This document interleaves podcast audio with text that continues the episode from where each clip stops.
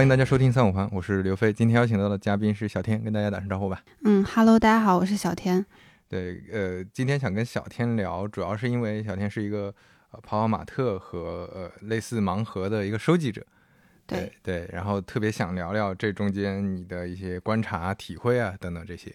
你要么先简单做个自我介绍。嗯，好，嗯，各位听众朋友，大家好，我是嗯小天，目前也是在互联网公司当当一个产品经理，然后我也是刘飞老师的一个忠实粉丝。你是做互联网工作对吧？我们算是半个前同事吧，应该在同一阶段在都在滴滴待过。我是一嗯，我其实是二一年才离开滴滴，然后是一九年九月加入滴滴。呃，我们聊回主题来，从你一开始是怎么接触到这这些产品的呢？嗯，其实接触到泡泡玛特这个品牌算是比较早了，因为我当时在五道口上大学，然后嗯，其实他在华联那边就是那个宇宙中心那个购物商场嘛，其实有一家泡泡玛特店，但当时是在一二年左右吧，就是它的定位不是很明确，只是卖一些好看的小东西，就让不是很有记忆点。呃，就是已经是泡泡玛特了，已经是泡泡玛特，但是它不是卖这种玩偶，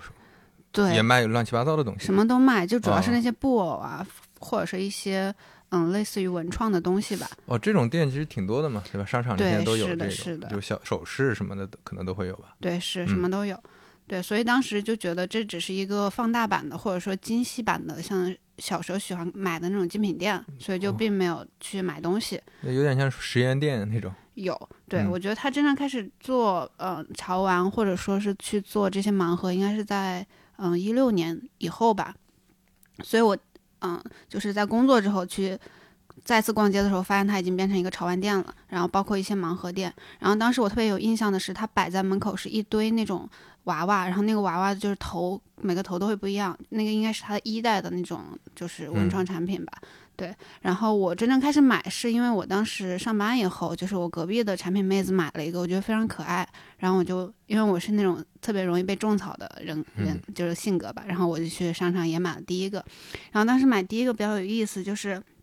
我刚好一下就抽中了它的那个封面款，我当时并不知道那个是封面款，我以为那个是隐藏款，所以我当时就特别高兴，然后 就开始种草。对，就是当时带给你的，除了说这个这个玩偶这个手办它本身好看，它还带你带给你那种兴奋感是吧？还是有抽抽奖的那种感觉？对，后面你觉得就你买。这些的时候，你的感受更多的是什么呢？嗯，因为首先，呃，我大量种草和入坑的时候，其实是在疫情期间。那疫情期间，每个人封闭在家都很无聊嘛，嗯那没什么事做，然后，嗯，感觉是最需要陪伴的时候。那刚好在这个时候。他出了像是很多像 demo 的那些系列，比如说童话系列，然后当时就因为每个人小时候都有童话梦嘛，也看过很多东西，所以我当时看到那个童话系列之后就立即端盒了。然后我觉得，嗯，那个感觉就是端盒是什么？端盒的意思就是一下子把十二个全买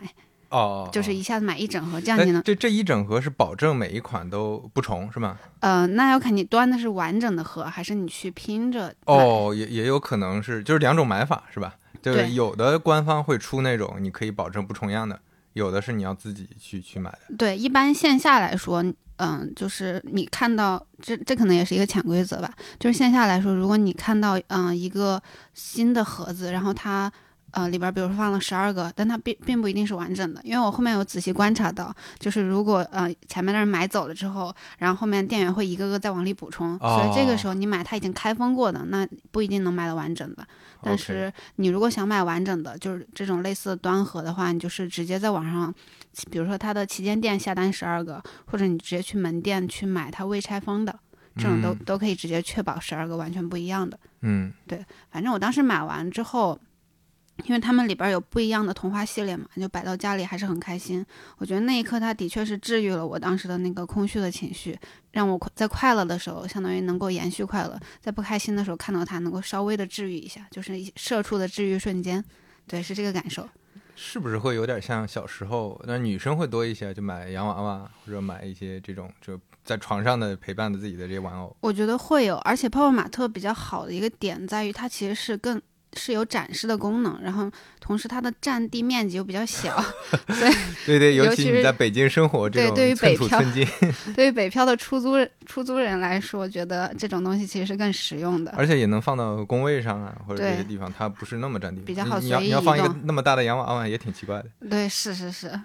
就听下来可能还是有挺强的一种陪伴感的一个需求。对，有陪伴感，再加上其实当时买泡泡玛特是在我们。嗯，我们那个小圈子吧，或者说我当时工作的那个同事圈，其实有掀起一阵小小的浪潮，就是大家会同时去买。比如说他们，嗯，就是在消费观念上比较严格，或者对自己要求比较严的同事呢，可能就一次只会买一两个。那如果能抽中自己心仪的，他们就会很开心；抽不中心仪的，那就说哦，下次再买。像我这种消费不理性的，就会 一下子全买。然后其实是。嗯，某些瞬间吧，会小小的有满足感，这种社交心理的这种满足感是会有的。OK，就是还有那种，就是大家都在买，那你可能参与进去的这种这种社交满足。对，的确会有，就包括因为我买的多嘛，那一定会抽到他们想要的，会有这种满足感。所以，那你你买了那么多，到现在为止买了多少呢？有算过吗？数量或者？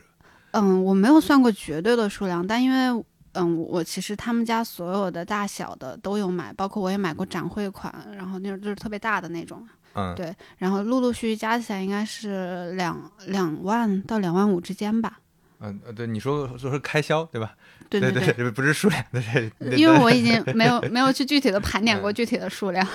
一百个肯定有了，一两百个。两百个以上吧，因为这这边我放着放家里的这些不是全部，对对对。嗯。开销是从你开始买到现在花了两三万嘛？对，是的。那个录音前还在跟你聊，听下来好像也还好，就它不是一个那么那么穷三代的一个爱好。对，我觉得是看你的种草程度吧，而且还是看经济实力。很多人就是去炒娃，就是去专门去买热款，或者说是专门去炒隐藏款，这种可能会耗费一定的精力。像我这种偏佛系的玩家，就是我不一定追求我一定要要到某个款。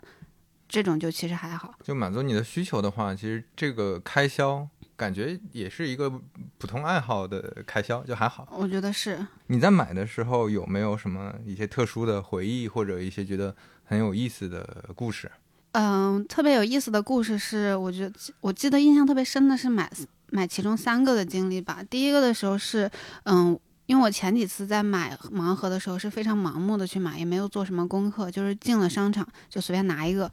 那，嗯，当时也是运气比较好，我买我第三次购买的时候就买中了一只隐藏款，那当时是非常欣喜的，因为我当时翻看它每个那个盒子外包装旁边不是都有一个对照表吗？我发现我这个娃是那个。对照表里没有的，然后我一问就是圈内比较资深的同事才知道 那个是隐藏款，然后随手在网上查了一下价格，因为那个盒子原嗯原价是五十九，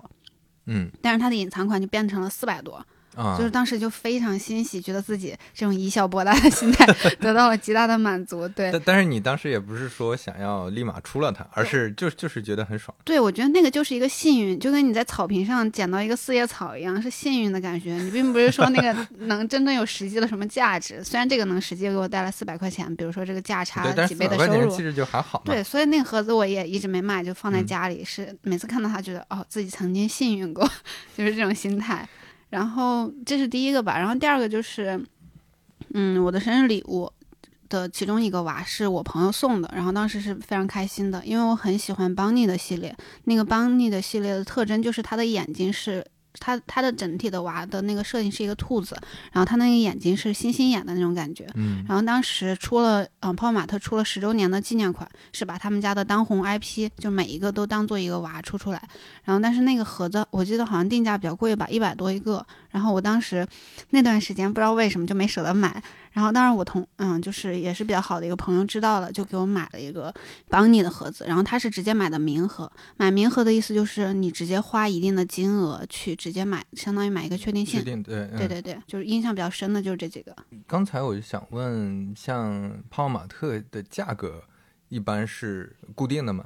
嗯，它其实分几款，它主要的这种盲盒就是玩偶系列的，是以前都是五十九，然后我观察它最近好像比较飘，最近的盒子平均定价都在六十九左右。嗯，然后除了这种玩偶系列，它其实还有玩偶对应的徽章，因为很多人其实因为玩偶相对比较占地方嘛，有些收集极度爱好者他会去收集那种徽章。就是就是一个徽章，就是一个徽章。但是它卖的方式是一模一样的，就是也是盲盒的形式卖出来，就相当于有多少个娃就有多少个徽章。你你知道有？我没买徽章，因为我不是很喜欢徽章。放一个人形的玩偶在这儿，会感觉我的感，我觉得觉感觉还是不一样的，就你能产生共情，是的，是的。但是徽章它就单纯的是一个收集了。对，我觉得徽章第二个点就在于它其实进一步的降低了购买门槛吧。徽章应该是二十九到三十九左右就能买一个，对。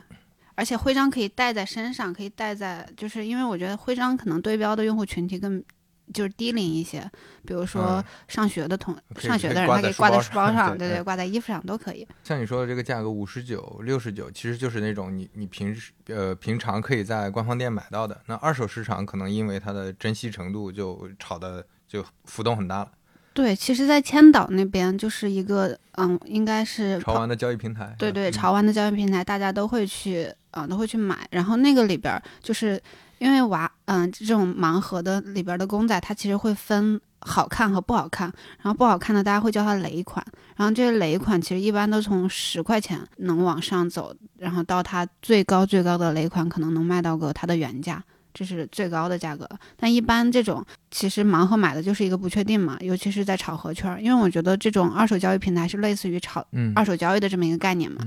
所以它一定会有价值本身就是传递的这么一个现象，然后它大部分娃都是卖不过它的原价的，所以这个是一个一个比较有意思的现象，卖不过它的原价。对，除非特别爆的款，其他的都是基本上你拆封了之后，它就顶多是五十九。那但是对啊，但是原价其实也不贵嘛，就五十九、六十九，那相当于二手市场大部分可能就是三十四十也能买到。嗯，对，基本上我我可以说是百分之八十的是可以是可以用嗯低于它原价的在二手市场买到的。嗯，所以所以这个市场听起来没有没有想象中那么狂热，就是到比如说艺术收藏品那种级别。嗯，因为我觉得它偏。比起那种像之前有些像积木熊那些东西，它其实更像是这种玩具，只不过它就是比起那种艺术欣赏性的。类型它其实更像玩具型的类型，我觉得它的可替代性没有那么不强，就是很容易出了一个新的盒子，那旧的就被忘记了，就是它成为一个经典的这个还是比较难的，所以它的价值相对来说也没有那么保值。我其实经常嗯，之前在 B 站看到一些有意思的视频，就是他们会盘点那种二零，比如说我前段时间看到的是一个盘点二零二一，就是盲盒价值榜，嗯。然后他们会介绍你哪一个盒子当时出的时候多少钱，然后现在贬值到多少钱，然后相当于一种逆种草，就当时觉得贵没买的，现在就可以冲了这种感觉。但是，但是他就是我，我觉得我的投资眼光可能 有待提高。就是他提到的那些盲盒里面，我好多都是 我买了的，都是我原价的时候端盒了，然后后面就没了。就是比如说它跌到两折、三折这样的价格，你跌的最惨的那些，对对对对对。我听下来感觉像是，嗯，什么呢？就是艺术品的市场，它可能价格波动非常大，就是要不值钱的特别不值钱，值钱的特别值钱。就是泡泡玛特，因为它玩具属性还是更强，就很多人买来是摆在那儿，不是当一个艺术品收藏或者有那种小圈子的炫耀，这这种需求会比较少。怎么说？就它它的价格比较稳定，相对来说。对，像它这种普通的这种。嗯，正常大小的比较稳定，我觉得它偏向于炒盒圈或者偏向于艺术品的，更像是它那种，嗯，之前比如说出了一系列叫 Molly 的百百分之四百和百分之一千，就是这么大或者这么大的那种，嗯，那种大那种其实更像是去偏向于炒盒，嗯，因为我其实当时买过一个，嗯，展会款，因为它类似展会款嘛，当时他们出出的时候的原价大概在比如说九百或者是两千左右。如果是百分之四百的小一点，它就是九百，大的就是两千，但它是要摇号的，就不一定能摇中。我觉得我在北京摇这么多年车牌没摇中，可能摇摇这些盒没摇中就是正常的运气，所以我当时也没抱太大希望。那果然也没摇中。然后我当时，嗯，我的解法就是我去偶然之间在闲鱼费的流里面刷到了，就是它。它当时标题叫做国产，那大概意思就是它其实不是正规的泡泡玛特嘛，所以它卖的会相对便宜一点。然后就是一个大娃是以泡泡玛特的正价两千多卖的，然后我把它买回来，然后我发现买回来之后它那个漆都没有干，就相相当于买到了不是特别好的。它它这不是它是国产的，是代表是授权，其实不是官方产，还是怎么？我觉得其实就是。盗版，但当时因为觉得，因为当时没有对泡泡玛特的这条产线或者它的品控觉得有那么多的不可突破的壁垒，就是没觉得泡泡玛特它的这方面做的有多强，所以我，而且当时，嗯，如果买正版的话，那个要卖到两万多，啊，所以我就说那先买一个回来试试。哦，OK，其实其实你当时就是奔着是买一个盗版，就是。对对对，我知道它是展会款，呃对，所以其实你买的也不是这个品牌，你买的就就还是把它当玩具嘛，就对是能能能能用就行了。当时想的是，对，当时是这个心态，因为之前也没有尝试过嘛，那个两万多的价格实在是超出了我的心理预期，所以就试试先试试这种。但买回来的确是非常失望，因为首先它漆还没有干，就有非常明显的味道。然后那个是那一刻，我觉得泡泡玛特它的这些东西还是，嗯，不是性价比还是可以，对，而且不是 很容易被替代的，所以之嗯后觉得更坚定了成为了要好好买它本身出厂的这些 产品的心态。哎不过你刚才说的这个玩具属性，我刚才一直在想，呃，确实像那个，比如说积木熊，那个呃 Brick Bear，他卖的啊 Bear Brick 吧叫，对呃对他他卖的很多都是嗯百分之四百、百分之一千的那种，对，会会比较贵，而且溢价会比较高，是因为这个你摆在家里，它就有点像艺术品，就它的属性其实是给别人看，但是你买的很多这种百分百的都是给自己看。对，是的，对我我我有这种感觉，是因为我前段时间买了几个那个 Bear Brick 的那个百分百的，然后我摆在那儿，就会感觉这个确实是给我自己自己用的，因为有朋友来，我不会说，哎，就就就因为它太特别小嘛，就不会说在你看这个书柜的角落里有一个有一个熊，那这种展示好像。你确实确实在在那个那个社交属性上就没有那么强，但是如果一进门有一个巨大的这个熊，那可能这个不管是你家里的整个的气质，还是你到时候社交的跟人的沟通，它都是一个很很重要的属性。对，我觉得那种放大款的，或者说百分之，不管是百分之四百也好，百分之一千也好，它摆在家里或者摆在某个地方，其实就像摆一幅画儿一样，其实彰显的是你的品味，或者包括，嗯因为它的确会有稀缺性嘛，嗯就包括泡泡玛特出的这些系列，它其实都是一个稀缺造就的不确定性，所以它，呃，就是更有彰显你的品味，彰显你的经济情况啊，或者说你的。嗯、整个艺术爱好也好，其实它都是有这种，我觉得是有炫耀属性在的。是，嗯的，确是像你说的，其实是更更好的去满足别人。对泡玛特就不太一样是吧？听起来这个跟我印象认知还是差别挺大的。嗯，我觉得泡泡玛特普通的这些款，其实尤其是这些基本款，嗯，更像是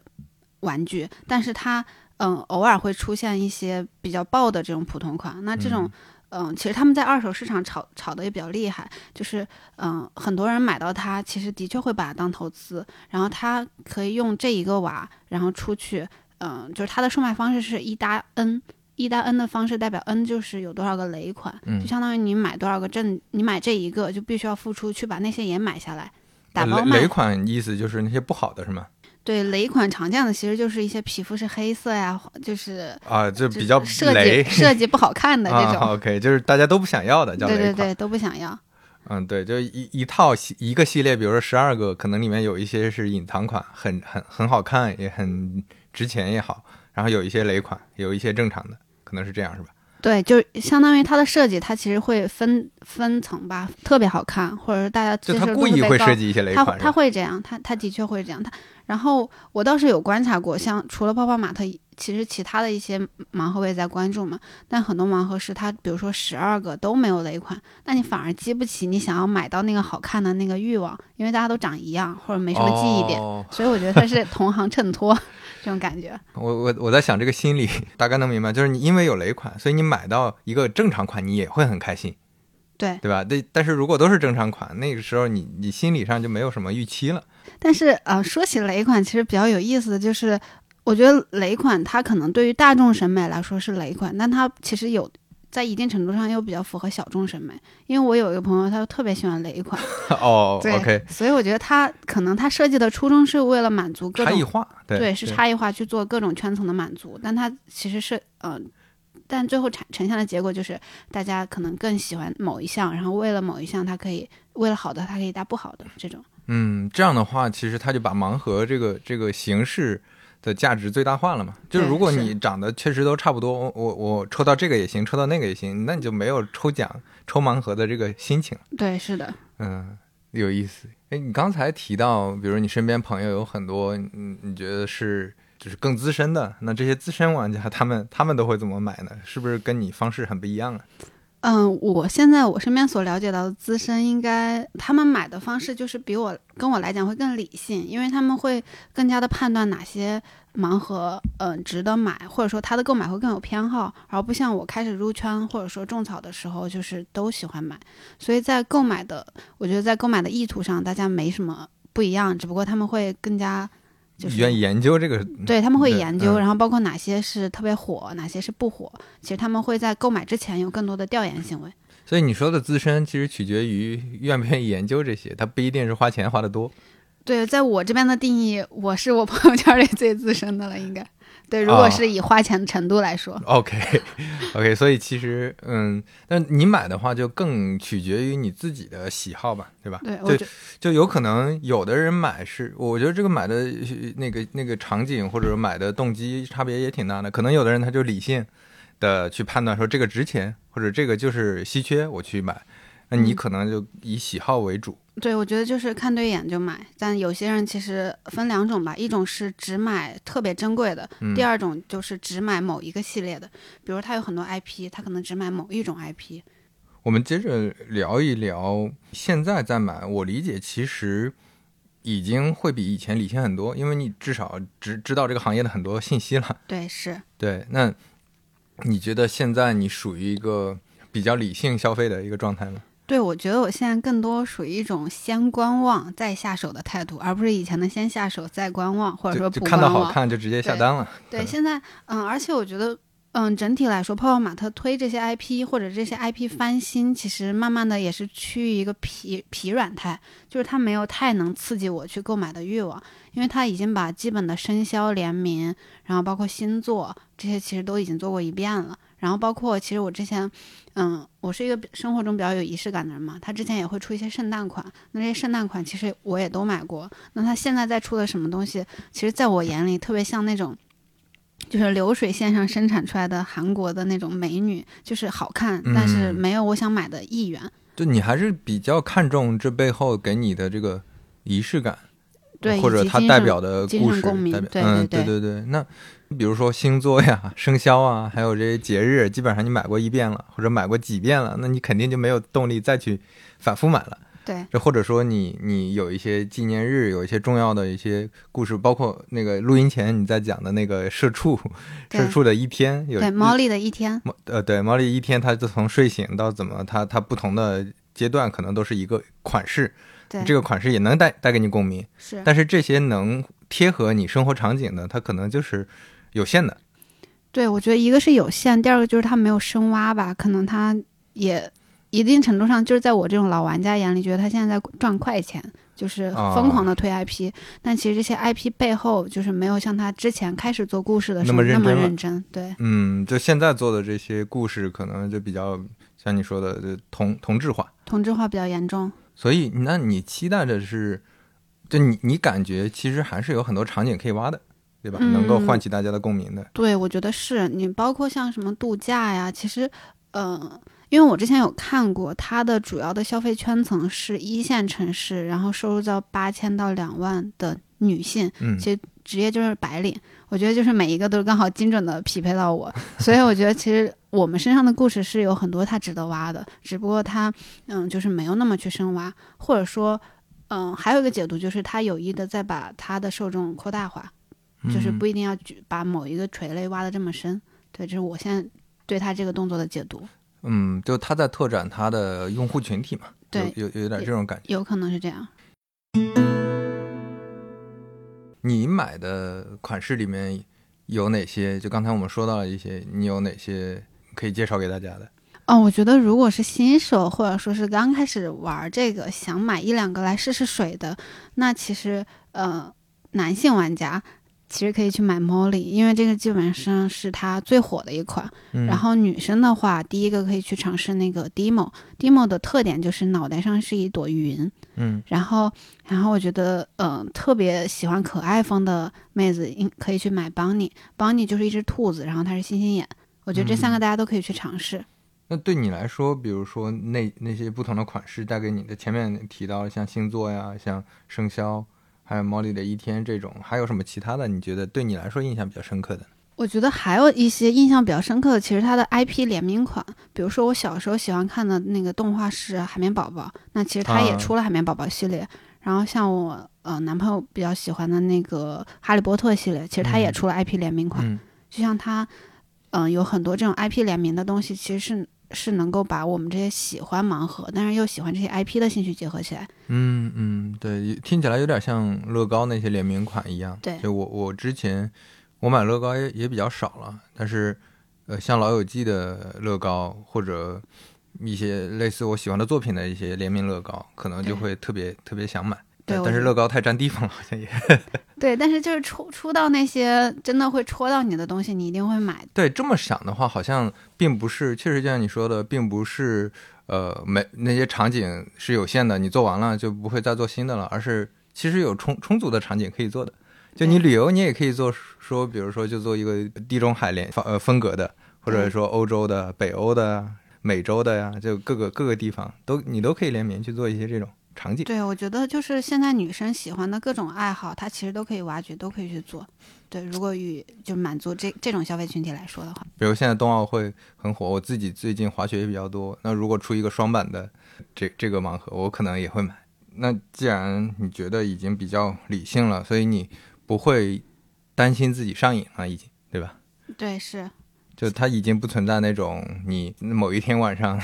睡不着觉，突然觉得哎，回想起来最近好像有点不理性什么。但我最近其实最近唯一一次不理性，啊，怎么讲？应该不算不理性吧？就是它出了一个 Demo 的新春系列。就是新春系列是一只小狮子，然后那个非常可爱，那个应该也是近期比较出圈的一个娃。嗯，就是我我现在给你的这一套里面的其中一个款。哦，你为了你想要这个款？对，我想要这个款。就是虎年虎年的时候，就是我觉得大家对于老虎的喜喜爱程度，其实一定程度上会高于其他的生肖嘛。然后虎年的这款我就特别想要，但它在那个千岛，就是那个盲盒教育平台炒的太热了，相当于嗯那个娃原价六十九，你要买到它应该要花到两百五以上的价格。对，确定性的买，所以我当时就理性了一把，就没有买它。这个也是我觉得自己消费观慢慢成熟的一个标志。像你你现在把。你买的这些，呃，这些盲盒，你不会把它们当成一个投资，是吧？就你基本上买的时候，你就比较确定的是，我这就是消费，我就是把它买来愉悦自己的。对，我觉得如果把它当投资来看的话，首先这个爱好。嗯，某种程度上会变得不纯粹。第二个就是你当投资，你就需要去做更多的研究调研，其实相对来说比较辛苦和占用时间的。所以，我我近期没有把它当做什么副业或者其他去考虑，所以单纯就是开心就好。但但是像这种二手平台，其实有人会把它当成一个，其实有很多，就是可能新款出的时候，我就会抢一批，然后等着里面可能有一些炒炒的贵，我再出手。对，是的。我我觉得你你对这方面的判断还是比较理性的，因为投资其实不是看运气了，你你光看运气可能会亏得很惨，你可能需要非常长期的研究，比如说它要出多少，对吧？它现在的价格的那个那个波动，你可能都要去看。对，因为我觉得国内的盲盒，因为它其实是隶属于潮玩嘛。对。那国内的潮玩其实还是在比较早期的时候，那其实很多东西还是在这个热度没完全退去的时候。那这个时候你把你的爱好变成你的主业去钻研，我觉得可能不是很合适，也也可能会就是踩很多坑。我觉得不是好时候。就现在来说，你你有见到或者说听到有什么故事？就大家是玩的潮玩，最后能能真的赚钱的吗？我觉得这种比较偏少吧，就是即使有，它也是出现在那种自媒体博主的故事里，可能他们也是挖的故事，不是自己真实的故事。而且真正能够赚的或者能炒的，嗯，我我或者说至少在我的视角里面，都是那些比较有钱的，或者说不在乎能不能真实给他带来这种正收益的人。我在想一个问题，就是如果我对这个像没有没有你这种喜欢把他们摆在这儿就自己愉悦的这种。这种需求或者没有这种判断力的话，可能我在想，可能判断哪个盲盒能不能火，是不是也有也也会有困难？对，我觉得是因为你纯粹去判断某一个，因为喜欢这个东西其实带一定的主观成分在嘛，所以你喜欢的不一定大家喜欢，那一定要大家喜欢的才才有可能成为爆款，因为它才它才可能被抢手嘛。我觉得连泡泡玛特自己的那些设计师其实都很难他没法预测嘛，对，是的，对。他们会刻意的，比如说就放一些，呃限量的款，然后来炒火某个系列吗？嗯，其实会，因为嗯，其实，在在二零年左右吧，或者二零年之前，他卖的最好的都是 Molly 系列。嗯，但后面他，嗯，我我记得 Molly 好像是有版权，还是有什么，就是有有那种风到期的问题，它其实有有意的让它是租借的 IP 嘛，对吧？对，让它的那个它的热门 IP 丰富化嘛，相当于形成一个 IP 矩阵，所以它又在就是扶持像 Demo，就是我刚刚介绍的那一个，嗯。就是它其实在有意的去扩大，那它它的方式其实就是去出更多 demo 的款，然后去包括放一些 demo 的限量盲盒，对，它其实是在造它的流量矩阵。这么描述这个问题啊，如果是他每次出一个 IP，他会出到说你随随便便都能买到，还是说出一段时间之后他就不会不会再放了？据我观察，它历史的情况应该是特别火的款，它还会持续的出；但像是不火的那些款，它可能就是慢慢的让它退出大家的范围。啊，它也是看市场反馈嘛？它一定是看市场反馈。哎，所以这个逻辑就其实还是跟我们前面说的艺术品，一那些那些潮玩有一些潮玩不一样，就是我不是指望他们升值给我公司赚钱，而是指望说大家喜欢这个玩具。那我就多产一些这这些玩具，让大家都能买到。我觉得它是更多这种思路，对持续的走量。嗯，那这样也能理解为什么它价格可能比较少，能炒得特别夸张。因为大部分你你把它当成玩具的话，就像你说的，可能你实在买不到这款，你就买别的款嘛，对，也也还行。对，它不会不会差到说，因为我看确实有一些。嗯，我不知道，我不知道那个那个资深玩家怎么看，但是我我自己看那个像 Bear Break 这些，它好看和不好看之间差的实在是有点多。现在刚才我们提到一提到了一些盲盒的玩法，这里边像有呃前面你提到的，你可以成套的买，然后可以单独买，也可以去买所谓明盒。那明盒其实已经是算二手了吗？对，是二手。呃，官方不会卖明盒的，对吧？嗯，官方不会。对，但就是可能就是这种潮玩交易平台或者闲鱼类似的，对，你能买到这种所谓名盒。对对，然后名盒可能未拆封的肯定会贵一些，拆封的就就会便宜很多。对，它分几个档吧，像什么拆盒不拆袋，然后未拆封，然后已拆袋，这三个就随着就是你这是是那个袋是里面那个袋是外面。嗯，里面那个袋就是它在盒子里面还有一个白色的那种塑塑胶袋。哦，是是不拆袋是意味着我知道哪个款了，但是我还没有拆。对，因为你每次打开的时候，它旁边就有一张小卡，你看到那张卡你就知道里边是什么款，那个卡就相当于他的身份证。对，其实一摸可能也能摸出来。对，摸也能摸出来。嗯嗯，OK，大概能 get 到。这种这这些盲盒的玩法是在大部分潮玩里好像都有的。Break，它每每一批小的款好像也都是这么做的。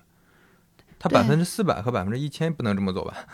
嗯，它那个大盒的时候其实就是靠限定，小盒的话就靠这种走量的不确定。所以我觉得这是它两个商业模式。哦，其实大家都是这么玩的，就是百分百的都是，就所谓百分百，就我们现在看到的一般是大概多少十公分，十公分左右，对，这么一个款式，它都是走量的，对吧？你你是用盲盒的方式买。然后百分之四百和百分之一千都是限量，所以会比较贵。嗯，然后它本身体积也很大嘛，百分之四百可能就到了四五十公分，对，差不多。对，百分之一千，那你这么算的话，就一米，一米多了。对，嗯，像买法，我觉得，嗯，它其实就分线上线下嘛，线上就是这种。呃，线上就是你可以在官方旗舰店买，可以在小程序买。然后其实它的小程序我是比较推荐的，因为嗯，它的小程序的买法其实呃，比如说你可以进到一个页面，你可以其实有更多的沉浸感。比如说你可以摇一下手机，那它就会出一张提示，就说不是这个东西，就你可以摇三次，然后它可以帮你排除三项。但如果你直接去它官方旗舰店，就没有这个沉浸感的玩法。但这个是。嗯，也不用什么积分兑换，或者我不用花钱的吗？嗯，前三次是免费的。嗯，对，然后包括你确定要这一个了之后，你还可以分享到你的微信群里，然后让他帮你猜，就是所谓的那种增长黑客的方法，是这种黑客方法。然后他能带给你的就是，哦，我在又在买盲盒啦，就是这种，其实是一种社交满足感。第二个就是它可以。猜人越多，你的积分越多，积分又可以换各种各样的，比如说提示卡或者说展示卡。展示卡的意思就是它能够直接告诉你这个盒子里边是什么。嗯，就是这种游戏玩法是直接关联到你能不能增强你的确定性嘛？对对，就你如果把雷款排除掉了，那其实就就就很开心嘛。对，是的，是的。嗯，之前在刷小红书的时候，还看到有有一些博主他会专门的去展示，比如说他抽到的某一些编号，然后他直接会把这个盒子公示出来，就这个盒子里边是什么，就是我以以此来吸引粉丝。对，这个也是我觉得，如果有一些人特别想入门又特别接受不了不确定，可以去看一下。就相当于在买之前就知道第三，比如说第三排第二个他是谁，他是谁这种。买盲盒的乐趣就变又变多了一些。对，它其实有一个让大家都猜嘛的这种心态，然后也包括去其实增强你的确定性，通过帮你排除。其他的呢？嗯，其他的话，我因为早期早期的话，那个泡泡玛特它其实出盲盒的时候，它因为它每一个。娃的大小不一样，所以它重量可能会不一样嘛。所以它早期会出一个东西叫配重币，就是相当于它里边会塞一个嗯重量不一样的硬币，防止你去颠的时候对颠出来，来确保每一个盒子重量尽量一致。但我不知道后期是舆论的压力还是什么，它现在那个配重币消失了。嗯，对，所以现在其实你通过摇盒，其实能够呃能够有个能更好的判断出来到底里边是什么。就是那只能在线下嘛。对你去线下里买的时候，对这这是我想问的问题。线下，比如说我我我想象的几个场景，一一种是，哎，跟店员说我要买这个款，他直接给你随机拿一个，还是说他摆在那儿，你自己呢，这就跟那个大大妈去买菜一样，我能一个一个选。对，你可以你可以随机去挑。然后说到随机去挑的话，我我我。有一个记忆特别深的是，我有一次端盒的经历，就是去一次买一盒的经历。就是当时，嗯，我应该是去外地旅游回来，拖着行李箱，然后路过五道口。当时我是在网上刷到了那个 Demo 的度假系列，就是农场度假系列，它是把度假跟那个动物结合起来。嗯，当时那一套就特别戳我，然后我当时就进了商场。当时有一堆人站在那个新发售的那个系列旁边，然后他们在仔细的把玩和拿，就是捏盒，看到底是什么，然后。还在互相讨论，然后我就在他们的讨论声中从旁边抽起了一盒完整的。然后当时有一些小女生就发出：“哇哦，他居然端盒了！”这种心态，我就记得特别清楚。然后当时其实那一刻有小小的满足感。嗯嗯，对，那是一次比较有意思的经历吧。我感觉有点像逛淘宝的时候，终于买了一个一直想买的一个什么东西。对，是然后这种这种很过瘾。因为购物其实就在刷卡的那一刻，你的多巴胺是最。充满大脑的，但盲盒其实它比起一般的那种商品来说，它其实一定程度上能够延续那个快乐。它多它多了一层嘛，就是你还你拆完外包装，你还能再再拆里面的，然后每每一个可能都有一些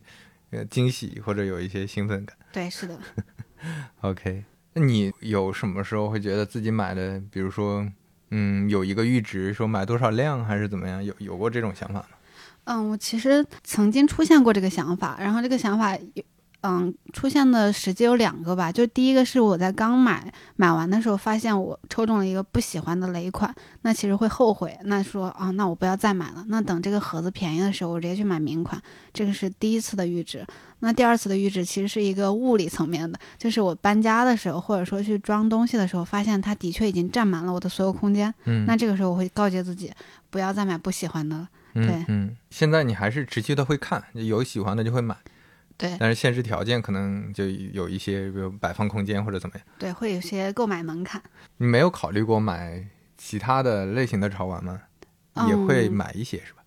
对，其实我之前有尝试过买一些其他的，比如说，嗯，我不记得是什么牌子，我买过一个蜡笔小新的盲盲盒，然后当时，嗯，那个盲盒就是也是比较好看，比较戳我，所以我就买了。但是，嗯，其他的这些品牌的盲盒，长期买下来的感受就是，它只是那一时刻的好看。就是首先，它并不是那么被大众认可，或者说它的消费圈层并没有那么广。第二个就是它的玩具的质量也好，或者说它的品控啊，或者说这些嗯观赏观赏性质，嗯，其实都做的不如泡泡玛特好。嗯，对。那你第一点，你说的这个其实还是有一个社交的满足感的，是吧？对就大家都在玩，你可能心里就感受好一点。对，就哪怕它只是摆在你摆在家里，并不是说拿出去跟人炫耀，但是你有的时候也会考虑这个是不是大家都在买。对，因为我当时入门的时候，其实就是一个被种草的心态嘛。那其实，在持续的购买当中，也是一直的一个从众心理。因为我觉得人其实都是有从众的，那别人都喜欢的，你可能也会多看他两眼。其实很多人。包括我，我对泡泡玛特有一些主要款式，我也是觉得，嗯，怎么说呢？就它不在我的审美点上。然后有很多人也会觉得泡泡玛特它整个的画风等等的跟国人习惯也不太一样。就这这个你是怎么看的？你我感觉你好像更看重的是它整体的形象或者它背后的故事，还是你也觉得它本身设计的这个五官也很戳你？嗯，我觉得，嗯，我可能之前在买的时候并没有那么看重它到底，嗯嗯，具体细节怎么样，应该整体看的是它整体给我的感受，就整体拿到手上的触感，或者说看到它的观感，其实并没有去仔细的研究它到底是符不符合国人审美或者怎么样。包括我身边的大部分女生，我觉得都都是这种心，买的时候都是这种心态吧，就并不是哪一个细节戳到它，而是整体的这种感受，就综合素质比较高。之前买的这些里面有没有给你带来一些特殊回忆的？嗯，我觉得最有特殊回忆或者说最有纪念意义的，应该是我之前为了结婚的时候给自己做的一个婚鞋的盒子。嗯，当时也是小红书刷到，因为我平时也是一个小红书重度爱好者。嗯，就当时费德流里面刷到很多有意思的东西，我都会自己去 DIY 去尝试。然后当时也是在备婚的时候发现有一个婚鞋盒子，嗯，因为婚鞋盒子其实在女生。的那个接亲环节其实是一个比较重要的一个道具嘛，对，所以我当时也是想自己做一个，但是一直不知道该做什么。那当时飞的头刚好就刷到，他其实可以把那个公仔摆到那个盒，就是盒盖子上面，然后你可以自己去做。然后我当时嗯刷到的时候，他们其实摆的不是就是。这个猫莉新新婚系列，它其实是摆的别的款，但我其实之前种草过猫莉，其实有新娘这个系列，啊，就是哦，这个本来就是新娘系列，对，它是它是之前非常早期的一个一个展会的一个吊卡，啊，对，吊卡叫叫这个猫莉的新娘，应该是这个名字，所以这个也本来也是可能会比较贵嘛，你所以你买的是名盒，嗯，它吊卡的意思其实就是它就不是盲盒，不是盲盒，是直接就是这个这个东西。也是他比较早期出的嘛，哦，他会直接卖这个，他会直接卖，但现在应该市面上买不到了，只能在二手平台上买到。嗯，对，所以也是我当时逛遍了闲鱼，然后逛遍了那个千岛，其实都很难买，因为他们因为相当于他买买卖一个就少一个嘛，所以他一直价格一直一直在涨。从我刚是刚开始关注到它，它可能就是三百多一点，到我最后实际买到手花了将近五百多。嗯，对，然后。这一个过程吧，就感觉两个五百多还是一个？一个接近五百多。OK，对，两个就快一千。对，当时买它回来之后，我就会想怎么样给它底座弄得更好看。我也是去看了非常多的东西。然后当时我做完这个，嗯，其实发到朋友圈，其实很多朋朋友都是觉得自己结婚的时候也要这样做。嗯。然后包括我还给我最喜，嗯，给我的闺蜜也做了一个类似的。嗯。对，然后设计了不一样的风格。对，它的确是能够持续的把你。嗯，就是你开始购买的时候，可能能够为你创造一种场景，然后你后面观看的时候，能够持续的把你拉回那个场景，相当于一直是有那种情感共鸣在里面的。那从你自己的视角，你会比较看好？因为前面也说嘛，盲盒它在前两年突然开始就就有个爆发，很多人讲也会有泡沫，跑包括泡泡玛特上市啊等等这些。事情发生，你会比较看好整个盲盒未来的发展吗？你会觉得它是一个持续，还是一个小众文化，还是说未来更多人会会喜欢盲盒，还是怎么样？嗯，我觉得它就比起未来，它可能有的市场空间，它现在仍然处于一个比较早期的状态。对，然后因为嗯，其实本身潮玩的定义是成年人的玩具嘛，所以我觉得也会有更多像我这种社畜成年人喜就会去购买它，但是嗯。虽然说它市场在上升期，但其实之前盲盒也出过很多问题，比如说之前引发过社会舆论的那个宠物盲盒啊，对，其实有非常多的这种问题，都是因我觉得都是因为监管不严，因为市场早期本来监管的力度也没那么强，所以我估计未来的监管也会加大一些力度吧。然后整体来说，嗯，我觉得泡泡玛特或者说整个盲盒需要面临的问题都是，嗯，它现在出了非常多。问非常多的产品，非常多的东西，那它怎么样持续的，就是卷自己，能够持续的迭代自己，这个也是他们需要面临的问题。然后包括泡泡玛特本身，它其实这些热门款都是一些签约作者，并不是它的独有 IP。那它如果之后的版权到期，它没有孵化出更符合大家审美的东西，那可能它的走势就会就会就是增速会缓慢嘛。我觉得会有这些问题。整体来说，我觉得它的市场是上升的，但是它的增速一定是会在下降的状态。啊，还有几个比较有意思的观点，我记得之前有看到过，呃，就是泡泡玛特它的用户定位，它其实把用户分了几级，那第一级可能是嗯有钱有品位，然后第二级是没钱有品位，然后第三级是有钱没品位。比较有意思的其实是第二级和第三级，它其实把那种有品位的。呃，那个重视程度会大于没品位，就哪怕他没有钱，对，所以我觉得这个也是他一直去定位的，包括他把自己的购买门槛一步一步的降低，从徽。章到数据线这些都逐步的降低的一个做法背后的一个思思考吧，对，所以我觉得，嗯，整体它的市场或者说它的这个这个属性，其实是已经从商品化变成了一个传递某个情感、某个价值的一个。传递快乐的这么一个载体，所以我觉得，嗯，它的走势一定是会偏好的。只不过它的，嗯，具体怎么样去发发展，或者说发掘出它持续增长的动力，这个是需要去进一步探讨的。因为我也不希望，嗯，其实我也在这个盲盒这个圈圈里边嘛，就是待了挺久，然后也有自己的一些思考或者说理解。我不希望我之后看到的或者说接触到的这些盲盒都是之前同质化的东西。嗯，我也是。作为一个他的小粉丝，也是需要他希望他能够去持续的去创新，然后去能戳一些出一些更戳我的点。我感觉跟你聊下来，有一个很很不一样的认知是，确实它是一个很重要的，对于社畜也好，或者对于大城市的年轻人来好，呃来说，是一个非常重要的精神寄托。尤其是现在，你真的说消费能力的话，我觉得一个年轻人呃几年消费两三万，其实也不算多么大的一个。开销，但是你能得到的这种精神寄托，或者说你在这每个时间点能够通过这个，呃，完成你的这一次对发生的一些事件或者一些遭遇的一个纪念，一个仪式感的东西，这其实还是，嗯，我觉得是肯定是有趋势的。就具体它是用呃这种泡泡玛特这些形式，还是说其他这些形式也好，我觉得都是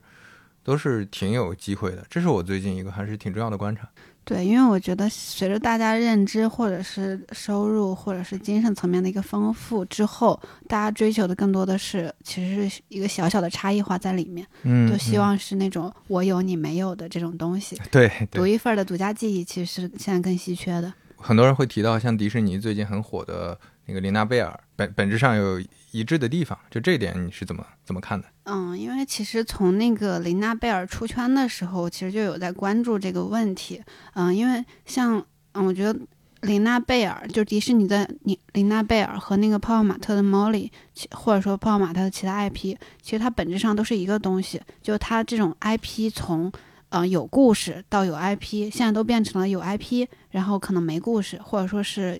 用户二创的这种故事，其实。嗯，这是一个比较有意思的现象吧。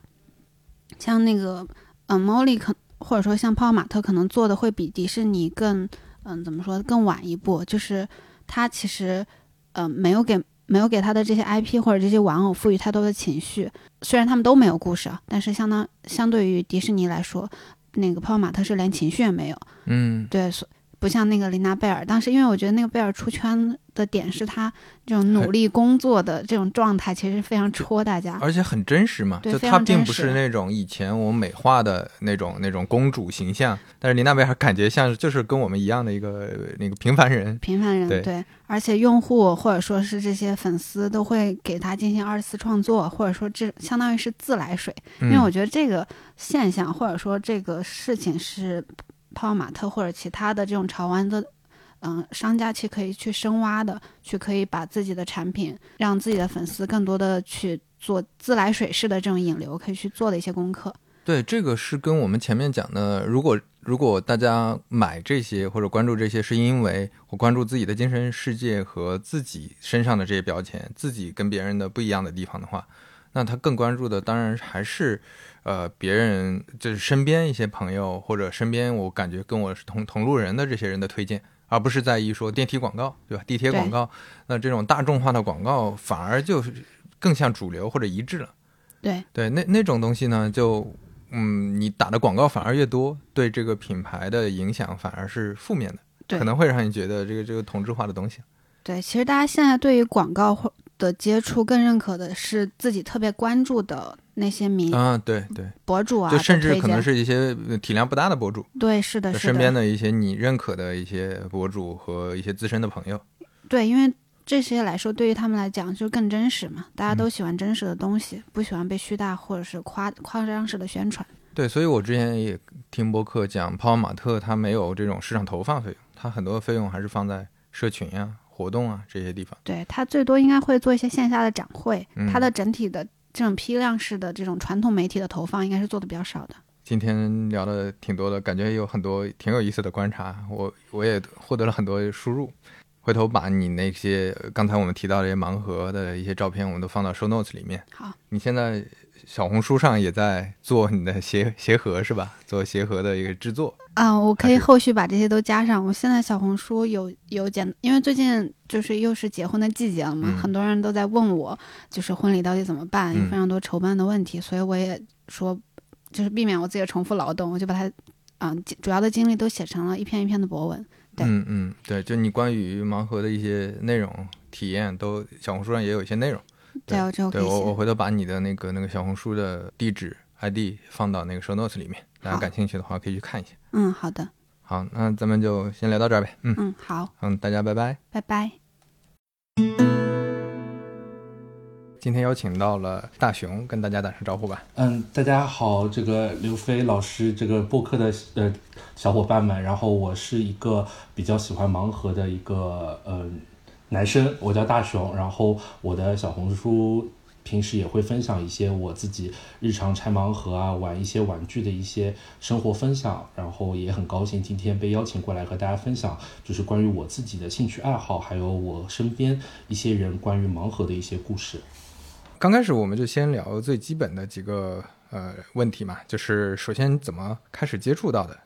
嗯，我觉得我最开始买盲盒呢，其实是是从这个盲盒，我们我们称之为盲盒的鼻祖 IP，就是 Sony Angel，其实就是我正好身后的这一盒，我可以凑近一点，可以给给您看一下。然后呢，它是一个日本的 IP 形象，然后是以这个一个赤身裸体的一个婴儿天使的形象作为一个这个 IP 的原型的。然后我刚开始接触这个，其实应该是在我还在读书的时候，可能高中或者大学期间，大概二零一零年左右。开始买这个 Sony Angel 的这个盲盒的 Sony Angel 的话，最早应该是在零五年、零六年的时候就已经有它最初的一个 IP 了。但是我应该是在这个一零年左右的时候，然后开始接触这个，然后开始会偶尔买一下。那当时呢，因为一方面并没有像现在有那么多的购买渠道，像现在泡泡玛特，其实在很多的商场其实都是有这个线下店的，然后包括还有线上。那另一方面呢，也是因为自己当时还是学生，经济能力啊和这个。自己日常购物的这个重心其实并不是在这一块上面，所以呢，并没有定期的养成就是那种盲盒购买的一个习惯。然后后来就是呃零零散散的，Sony Angel 就是出盲盒的时候呢，我也会就是选择端盒。后面呢，因为也只是局限于这同一个 IP，一般来说的话，一个 IP 它在一个季度出一个新系列差不多了，所以说间隔时间会有点长。那也没有到就是说像后面有泡泡。泡泡玛特出现了以后，就是让我对盲盒变得比较这个频繁购买，然后上头的这样子一个环节，然后。真正开始就是说养成这个盲盒的习惯，我觉得应该肯定是这个怪罪于泡泡玛特了。那也差不多，我自己个人是在一九年的夏天的时候，然后那个时候是因为我们公司对面的商场开了一家泡泡玛特的这个线下门店，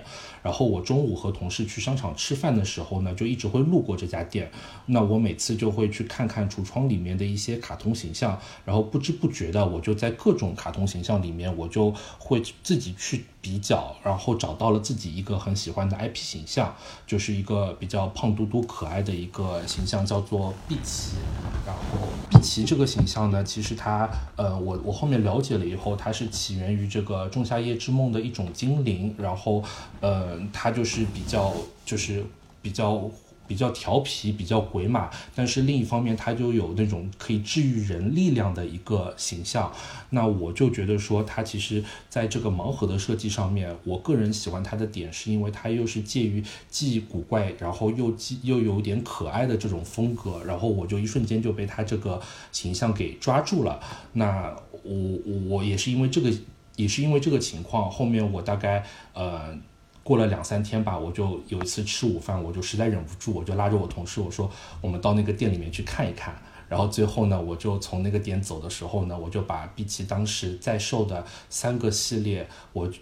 对我就全部都端盒了。然后那一一套是七百零八嘛，三套就是两千一百多。然后我就一口气把碧琪的所有系列我就全部都收了啊。然后回到家以后呢，我就想着说也。当时觉得就花了很多钱嘛，买了一个买了一些娃娃，就觉得也很不可思议。不好意思，稍微打断一下，你像这两千多是买到多少个呀？一盒是十几个？一十二个，一盒是十二个。然后我在端的那三盒里面呢，正好开的第一盒，然后就开的第一盒第一个就是隐藏款。然后我当时都还没有意识到，我当时甚至都还没意识到那是一个隐藏款。我当时在想这个娃娃叫什么，然后我后来翻了一下那个盒子的封面，然后发现就没有这个图案，然后我一瞬间就才后知后觉意识到我自己第一个开出了隐藏，嗯，然后当时我原本还以为这个隐藏就是十二个里面就必须会有一个的，必会有的，对，嗯，对对对，但是但是但是我就是。开完这个以后来，我再去网上去查，才发现它不是十二分之一的隐藏概率，它是一百四十四分之一的隐藏概率。它是一箱里面才有一个，我就一瞬间觉得，哇塞，我怎么就是，就是一下子就觉得啊，这个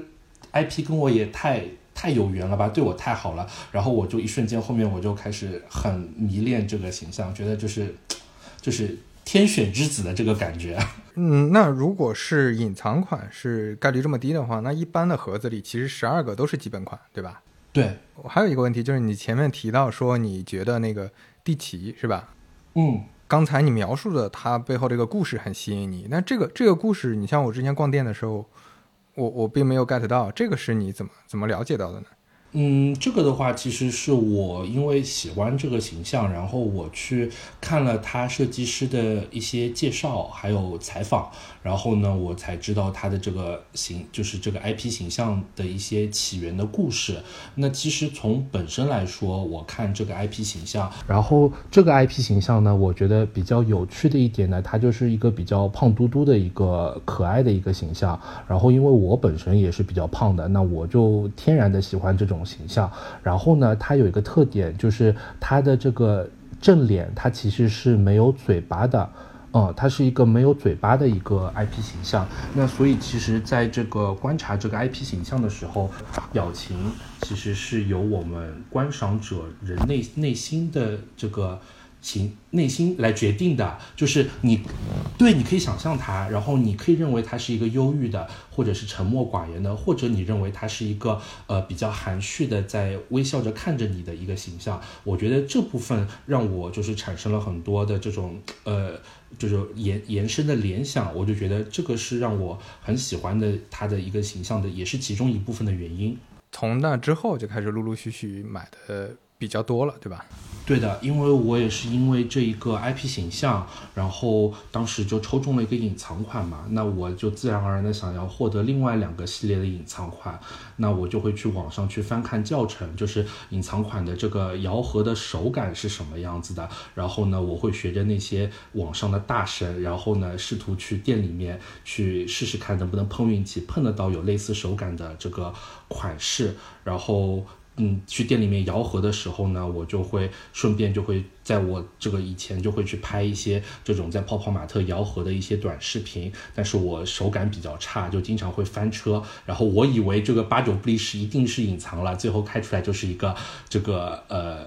普通款或者是大家心目中觉得是雷款，然后呢就会花了一堆冤枉钱，然后都没有抽到隐藏款，然后后面就变成小红书的一个就是非就是非洲酋长级别的一个盲盒博主，这样就并不是然后呢也因为攻略，对不是一个欧皇。并不是，并不是一个欧皇，就变成一个搞笑搞笑男，你知道？因为我就是一直后面形成就是去泡泡玛特店里面的习惯，然后呢，我就待在店里面的时候，其实一边在尝试摇这个碧琪的盲盒，然后另一方面也慢慢耳濡目染，然后就了解到泡泡玛特里面其他的一些 IP 形象，比方像拉布布，比方像茉莉，然后呢，我觉得就是在这段时间里面，我就是有点及面的，然后去了解到其他的一些潮玩 IP，然后在这个过程中，慢慢的就是也是到后面去了解到一些潮玩这个行业的一些情况，所以我自己个人对潮玩的一些理解，就是从这样子的启蒙慢慢延延展开来的。呃，所以你到现在有没有统计大概买了多少？嗯，我实际没有计算过精确的数字，但是如果算上我曾经就是。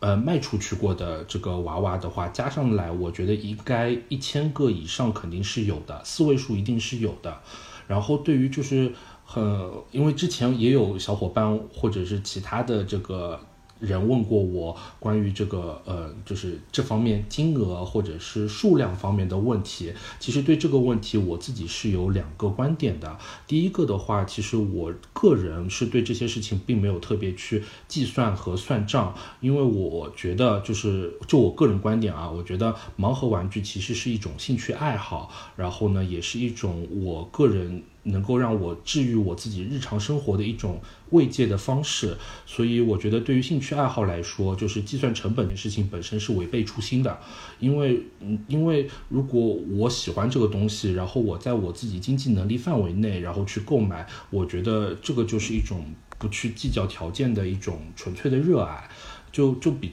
打个比方，就像你喜欢一个女孩子，你天天接她上下班，然后请她喝奶茶，送她玫瑰花，然后你。不会去把这些呃自己花出去的时间啊，然后花出去的钱，然后去列一个清单，然后去算我为了追一个女孩子，我花了多少时间多少钱。我觉得喜欢一个人或者喜欢一件事物的话，其实这种付出啊奉献，其实都是发自内心，不求回报，然后不计得失的。所以这个是我对这件事情第一个观点。然后我觉得第二个观点呢，就是说我买了多少娃娃，或者我在。玩具这件事情上面花了多少钱，我并不是觉得这是一件值得炫耀的事情，因为从我收藏的角度来说，我觉得我喜欢这个东西，然后是因为它和我在内心深处，它其实是有一些连接，呃，情感的连接的。对，然后呢，也有可能因为一些娃娃的这个。呃，背后它其实是有一些关于我和其他人的一些故事的，所以我觉得这部分其实是我觉得是比较珍贵的，倒不是说我收集了多少或者花了多少钱，我觉得这是一个呃值得炫耀的事情。嗯，对，听下来就感觉像是一个更更精神上的一个追求，它并不是说我花了这个钱，我一定要。比如说，很多人他会觉得这是投资，或者说收藏品，它是一种，嗯，未来能变现、能炒作，对吧？并不是那种，就是你你你买呃花了这个钱的时候，你的目的就是让自己更精神上更富足、更舒适，对吧？对，但是我不否认刚才您说的这些，就是其他人的这些目的和想法。我觉得每个人在购买这个东西的时候，其实有不同的这个。出于不不同的目的，或者为了达成自己不同的一些需求，我觉得都是可以理解的。我我觉得我我自己是希望说，在我的小红书也好，在我的自媒体平台也好，我去分享我觉得这个比较正正向的一个消费观，以及我我能够感受到的盲盒对于我，然后一些比较正面的一些情感上的一些慰藉，这样子。那呃，既然你聊到这个了。挺想了解，是你在买的时候，你感觉它跟你带来最大的乐趣，或者你刚才提到的情感连接，这个所谓的连接，你你你认为是什么呢？嗯，我觉得一定是有一部分这个，呃，你在这个 IP 身上，其实你会看到一些和自己类似的、相关的一些。一些一些事情，这个也是为什么，呃，我们对于 IP 的选择其实会有一些不同的一些想法。我相信每个人一定会对，就是 IP 一定会有自己特定的一些选择。可能我觉得这个娃娃很漂亮，我觉得这个娃娃很丑，就是它一定是各花入各眼的。然后我在这个过程中呢，其实我收获到的很多，我个人感觉到的是，呃。我觉得在工作很繁忙的时候，我看到我摆放在家里面这些收藏品，我觉得他们这种放着的时候，我就会觉得会心一笑。我觉得自己的就是一些工作的压力啊，然后就是呃会会得到治愈。然后另一方面呢，我觉得玩具的世界其实呃是没有大人。这个这个这个这个这个选项的，在玩具的世界里面，其实每个人都是天真的孩童。嗯，我在这个世界里面，我觉得就是很无忧无虑、很纯真的，没有 PPT，没有加班，没有那些东西。然后我对我觉得就是很很单纯的一个喜欢，就就会觉得比较放松、比较开心。是的，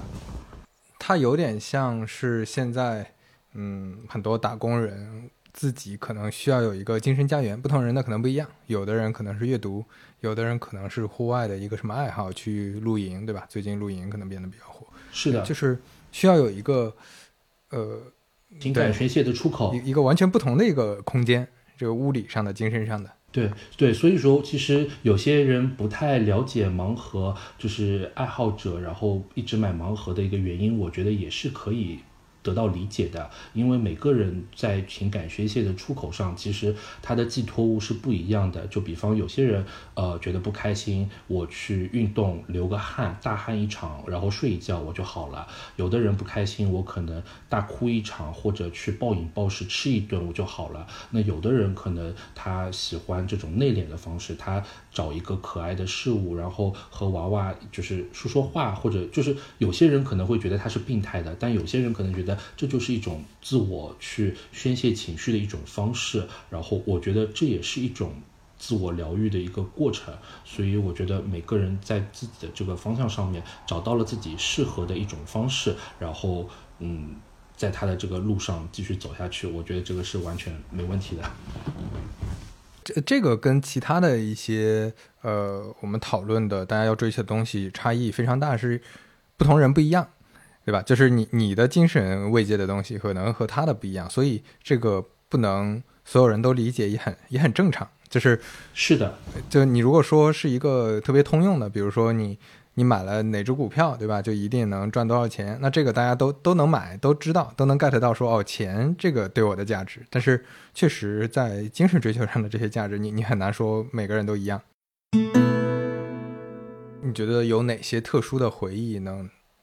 嗯，比较打动你的吗？一个呢是碧琪的展会款，然后这个是我参加的第一次的线下潮玩展会，是在二零一九年，那个时候我刚刚开始玩这个潮玩嘛，呃，当时就是开始迷恋碧琪，然后呃，大概。其实就在我买了碧琪的两三个月以内，我就知道，就是泡泡玛特他们组织了一次 BTS，就是在那个天竺那边的那个国家会展中心，然后有一个全国的这个北京潮玩展，然后应该是在当时的九十月份的时候，嗯，然后我就正好借着出差的名义，然后就从上海去了北京，然后顺便呢就就就请了年假，然后就去那边就是买了门票参买。去那边买了门票，然后参加了这个二零一九年的这个 BTS。然后当时去的时候呢，其实就是想着说逛逛展览，然后呃，可能看看有没有一些新款的这个 IP 形象，或者是呃有没有什么展会限定的娃娃。然后那个时候呢，就知道有一款碧琪的展会限定款，就是这一只这个 Robo P，然后就是在展会上面限定发售的啊。然后当时我就买了这只娃娃以后呢，那个现场的这个碧琪。的工作人员就告诉我说，今天下午的时候会有碧琪的设计师，然后会有现场的一个就是见面会和签名会的一个活动。然后呢，我就特别特别的惊喜，真的特别特别惊喜，因为那个时候，呃，那天早上我大概是，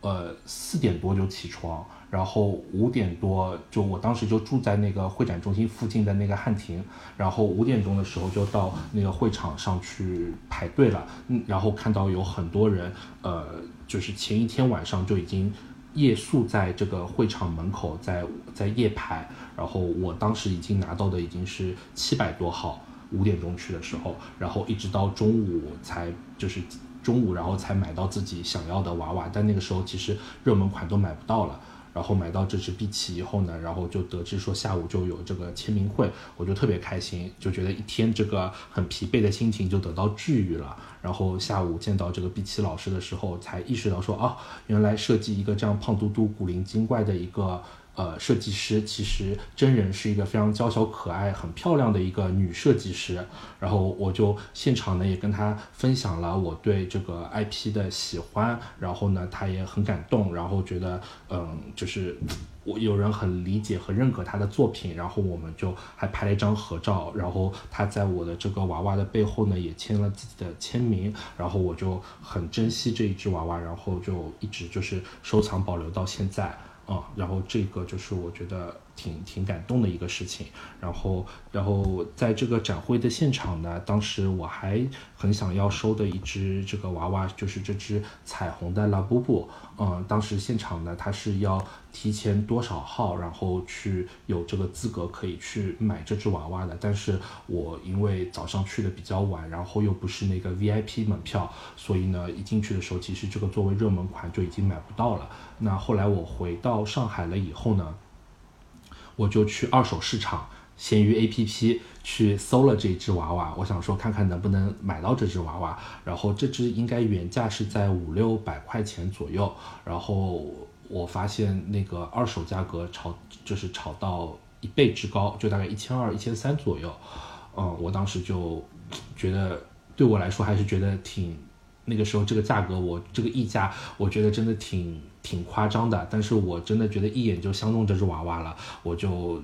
找了个卖家，然后我就跟他订了这只娃娃。结果隔了两天以后，那个本来约定好当天当面交易的，然后结果我就遇到了人生中的第一次跑单，就是我们约好中午十二点在这个我公司附近的地铁站交易，然后到了现场以后，他就开始一直。不回消息，然后把我的电话就拉黑，最后我就发现我的闲鱼的那个订单就被他给自己取消掉了。后来我到他的主页就发现他再加了两百还三百块钱，然后再再挂在上面了。这只是那个当时 BTS 的展会款，然后可能也因为在展会之后，越来越多的人就是知道了这个展会的信息，发现了就有一只这样的娃娃，然后因为展会限定嘛，数量比较少，所以呢价格就慢慢持续。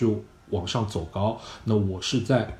展会回来的第一天，我就立刻去找找了这只娃下定。那这个时候，它当时的价格虽然翻了一倍，但是从后面相比，可能价格还是比较便宜的。那这个卖家突然之间，他可能就临时反悔，觉得说，呃，想就觉得自己卖的便宜了，然后就把我就跑单了。然后很伤心啊，然后下午就那个去网上，然后再加了两百块钱，然后再去收了一只，然后也收收到了，就这样子，就觉得就是没有收到这只娃就不甘心，就一定势在必得，然后最后就拿到这一只了。我自己想分享的第三个呢，就是刚才说的这个呃四东京的四叶草喇布布。然后呢，我觉得这只拉布布呢，其实我比较难得的，也是因为它是我第一次去海外这个购买到的这一只拉布布。然后这只呢，是我当时在这个呃日本的呃，应该是日本的那个雅虎网站上面竞拍，然后拍来的。嗯，然后当时呢，就是我看到这只娃娃呢，也是因为在这个北京的展会上面，然后呃。它这个是作为一个展示品在陈列的。后来呢，我就去网上就是搜索了这只娃娃的信息，然后发现它从来没有在国内发售过。后来我还是翻到外网去，然后很偶尔才得知了这是一只很老很老款的一只东京限定的一个展会啊。然后我就在这个外网上面一直在搜，当时发现它是日本的这个。展会限定款以后呢，我就去日本的几个大的门户网站、二手交易的网站去查它有没有这个信息。最后呢，我发现说，在这个呃雅虎上面有一个二手的拍卖，然后有一只这样子的娃娃。呃，然后后来呢，我因为自己没有这个日本的这个。账户，我还是请我这个台湾的学姐，她去找了一个日本的代购，后来前后经历了一周的时间，和这个两个海其他的海外买手在竞标，最后差不多应该加上国际运费，可能也是在一千二、一千三的这个价位上面，然后就收到了这只娃娃。这只在国内非常非常少见，应该没有什么人有这只娃娃的，所以我就觉得这只就是很喜欢。然后最后也是千山万水，然后这个远渡重洋来到我身边。这个 IP 是本来就是国外的 IP 吗？嗯，这一个拉布布的话呢，它是。他应该是属于中国香港的那个设计师龙家生老师的一个 IP，然后他自己的工作室做的，他的工作室做的。然后龙家生老师本身好像是一个呃呃，好像他的好像是日内瓦人还是什么，这个我好像有点忘记了。然后也是属于是泡泡玛特 IP 系列中的一个顶流。所以你你你看到这个款式，除了你觉得它特别。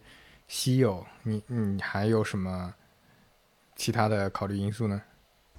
嗯，本身其实我倒并不会因为它的稀有性而去考虑这个是否喜欢。嗯，当然我我承认有很多的盲盒爱好者，他们是因为这个娃是隐藏款或者它是稀有，然后会去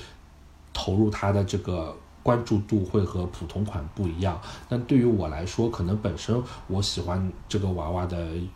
或者说这个款式的原因，是我觉得它跟其他款式有一些不一样，吸引我的点。比方说，我觉得它这个眼睛里面有一个这个绿色的四叶草，我觉得这只娃娃就很幸运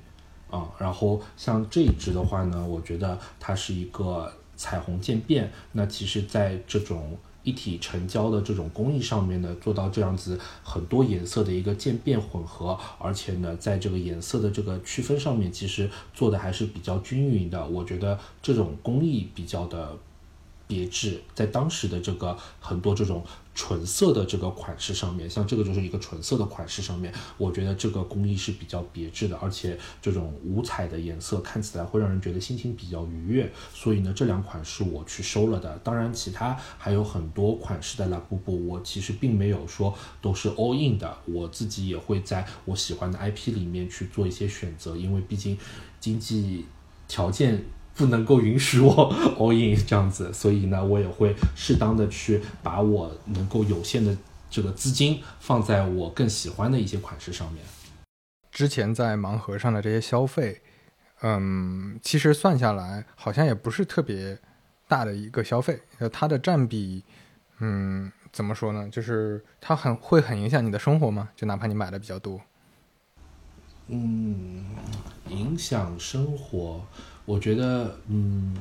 影响生活这方面要看，就是从哪个角度来谈的。我觉得影响生活这件事情本身，它一定是影响生活的，因为它存在在你生活之中。然后呢，它可能会成为你除了吃喝拉撒以外比较大的一块这个。消费当然对于我来说，那那是是比较大的一块消费的这个占比，然后影响生活的另一方面，我觉得是正向的，因为我觉得我从这里面收获到很多开心的事情，然后呢，我也会把每次的开箱经历，然后拍成视频，然后上传到小红书，去跟喜欢的娃友一起分享，然后大家也会在我的视频底下去交流、去讨论。呃，我觉得在这个过程中，其实一个人的喜欢，然后遇到了很多同好，然后大家互相去交流、去分享，然后你就让这个喜欢其实就乘以无限大了。我觉得自己在这过程中找到了很多的知音，然后大家一起去追寻自己喜欢的东西，然后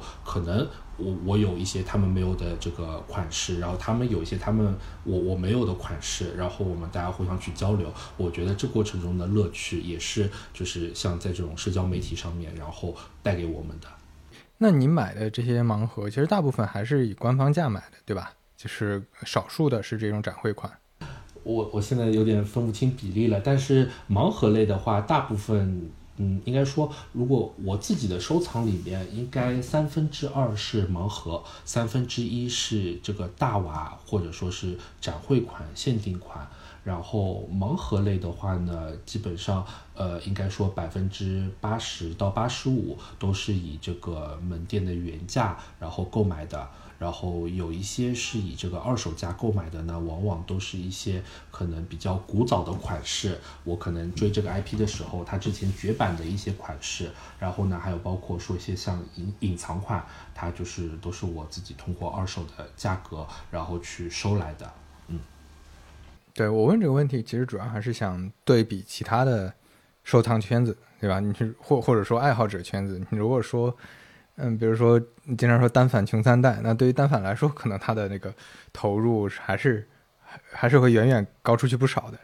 对，那对于盲盒来说，那相对还好，因为你前面说了两千多块钱，这这么狠的一笔消费，买这么多，嗯，那个盲盒娃娃，其实也还好，对吧？嗯，对，那那个是如果你只是喜欢盲盒的话，其实这个消费怎么说呢？嗯，因为因为。毕竟我们的这个盲盒的受众，它是覆盖全球的。然后，因为我自己是在上海，那可能我的收入水平或者我的消费水平可能是稍微高一些，我能够去负担得了这些盲盒。但是，其实对于很多其他喜欢盲盒或者喜喜欢这类型东西的这个消费者来说，五十九甚至现在六十九或者八十九、九十九一个的盲盒，对他们的日常生活的经济负担其实是很大的。他们是没有办法像我一样很洒脱，然后说端盒就端。盒说端好几盒就端好几盒，对的，嗯，然后所以我觉得，嗯，这个这个。呃，消费啊，因为我我在喜欢完盲盒以后，你逐渐的一定会对某个 IP 形成一个依赖。那么在这个过程中，呃，这个 IP 可能会除了盲盒以外，还会有，比方说像限定款、展会款，还有大娃这样子。那么你可能也会因为有点，然后极面的去开始关注到他其他的一些作品。那么在这过程中，可能就会导致你进入到。这个花越来越多钱的这样子一个深渊里面去，就比方说，可能刚才你觉得两千块钱买三三十六个盲盒那还好，但是可能作为大娃来说，两千块钱也只能买一个大娃，就像我这样子这种这个展会款，就可能只能买一个。然后像我可能要介绍的像这一支这个 Rico 的这个萝卜车百分之三百的这个系列。这一支的话呢，它原价就应该要三千多，然后因为它这个比较稀有，是通过这个购买权的方式要抽刮刮卡，然后才能够获得的。然后这个刮刮卡呢，又是要通过这个抽奖，然后才能获得的，就是搞了两三重这样子的抽奖，然后最后是天选之之子中的天选之子，然后才能够花这三千多买。那所以说这个东西在二级市场的话，基本上就是五位数以上了啊，所以。这个款式就是，当你开始在喜欢一些其他的展会款或者大娃的时候，它可能会让你的这个呃花费的这个金额会更加的巨大。你之前有没有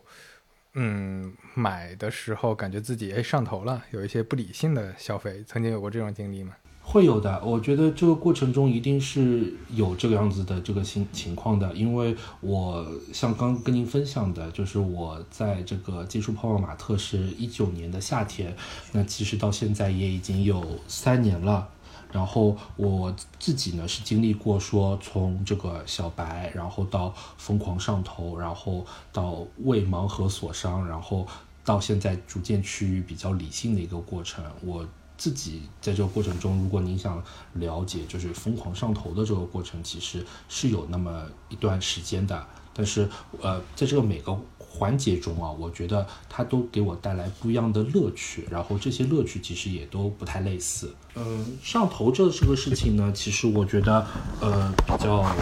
我自己比较那个记忆犹新的，就是关于这个拉布布这个系列，因为当时拉布布出了这个二代的这个盲盒，然后呢，我就一直很执着于想要它的一个大隐藏，嗯，然后我就。而且我很执着于想要一个亲生的大隐藏，就是我不想要收二手的人家抽到的二那个隐藏，因为那只大隐藏的话，我记得大概呃价格呃二手二手的价格差不多在小一千块钱八九百块钱左右那个时候啊，然后它原价就是五十九块钱，我就觉得说，因为那只大隐藏呢，它是一只这个。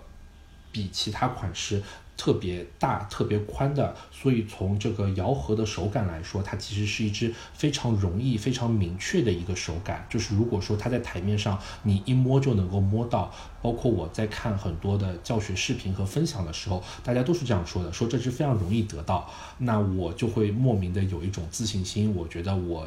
只要天天坚持去泡泡玛特店里面，我。摸过很多，我总归有一天应该能碰得到这样子的一支隐藏款，所以呢，我就给自己设内心设定了一个想法，就是说我一定要得到，且必须是亲生的。然后呢，我在这个过程中，我大概前后，嗯，有好几个月的时间一直在找这支隐藏款，然后陆陆续续这个系列，我觉得少说一百多支，一快小两百支了。其实一箱十二乘十二就是一百四十四只。如果我完整的买一箱娃娃的话，那必然会有一只这样子的大隐藏。但是我就是没有这样做，我就是在台面上一个个散抽，最后大概抽了快呃两百只不到都没有抽到。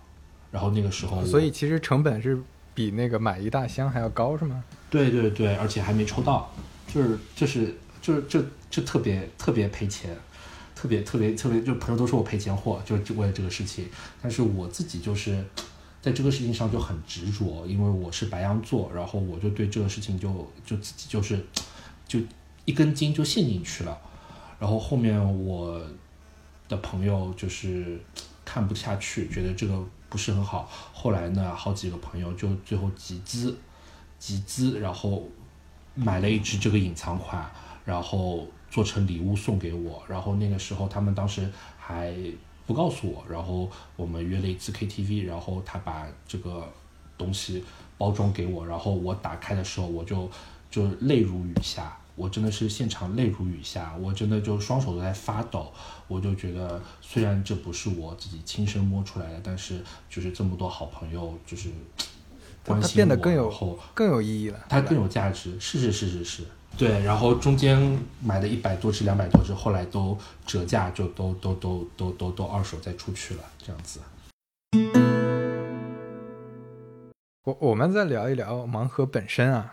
对于盲盒来说，嗯，刚才其实你也提到了，基本基本上在你的故事里应该也都提到了盲盒它的呃，基本上一盒好多个，然后它隐藏款是怎么回事儿，然后你想要买隐藏款会怎么买，然后还有展会款。等等，然后包括可能在门店里的那些款式，你可以通过呃摇盒，就或其实是掂它的重量和里面大概的形状，然后猜猜想这是哪一个款式，对吧？可以用这些方式买。那除了这些呢，还有什么？嗯，你发现很有意思的一些买法？嗯嗯，除了就是像我们门店里面零售或者说通贩的这些款式。呃，然后比较现在比较多的呢，就是会去做联名，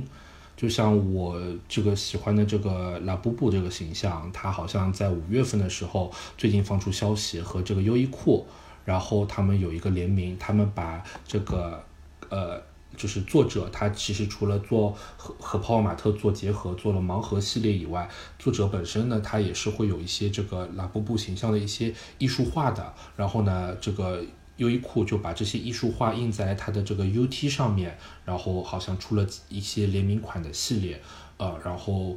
同时呢，它好像有五千套限定的一个拉布布的小娃娃和一个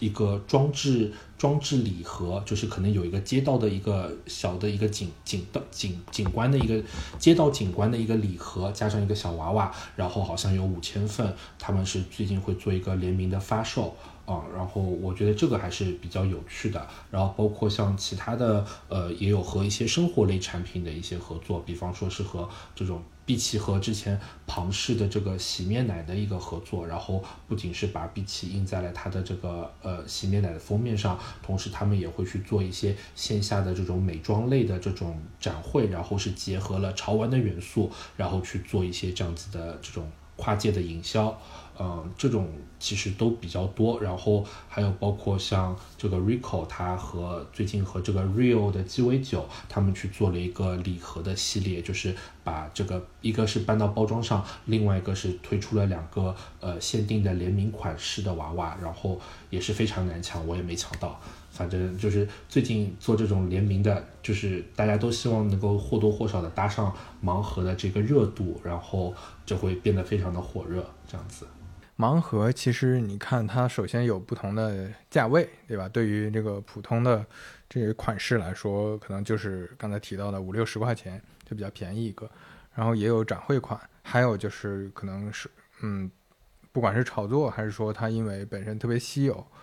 会有非常昂贵的那种在二级市场的这这些款式，还有就是合作的各种日用品也好，各种嗯有意思的这收藏品也好，这些你你会感觉它们面向的用户、面向的场景是嗯有哪些区别吗？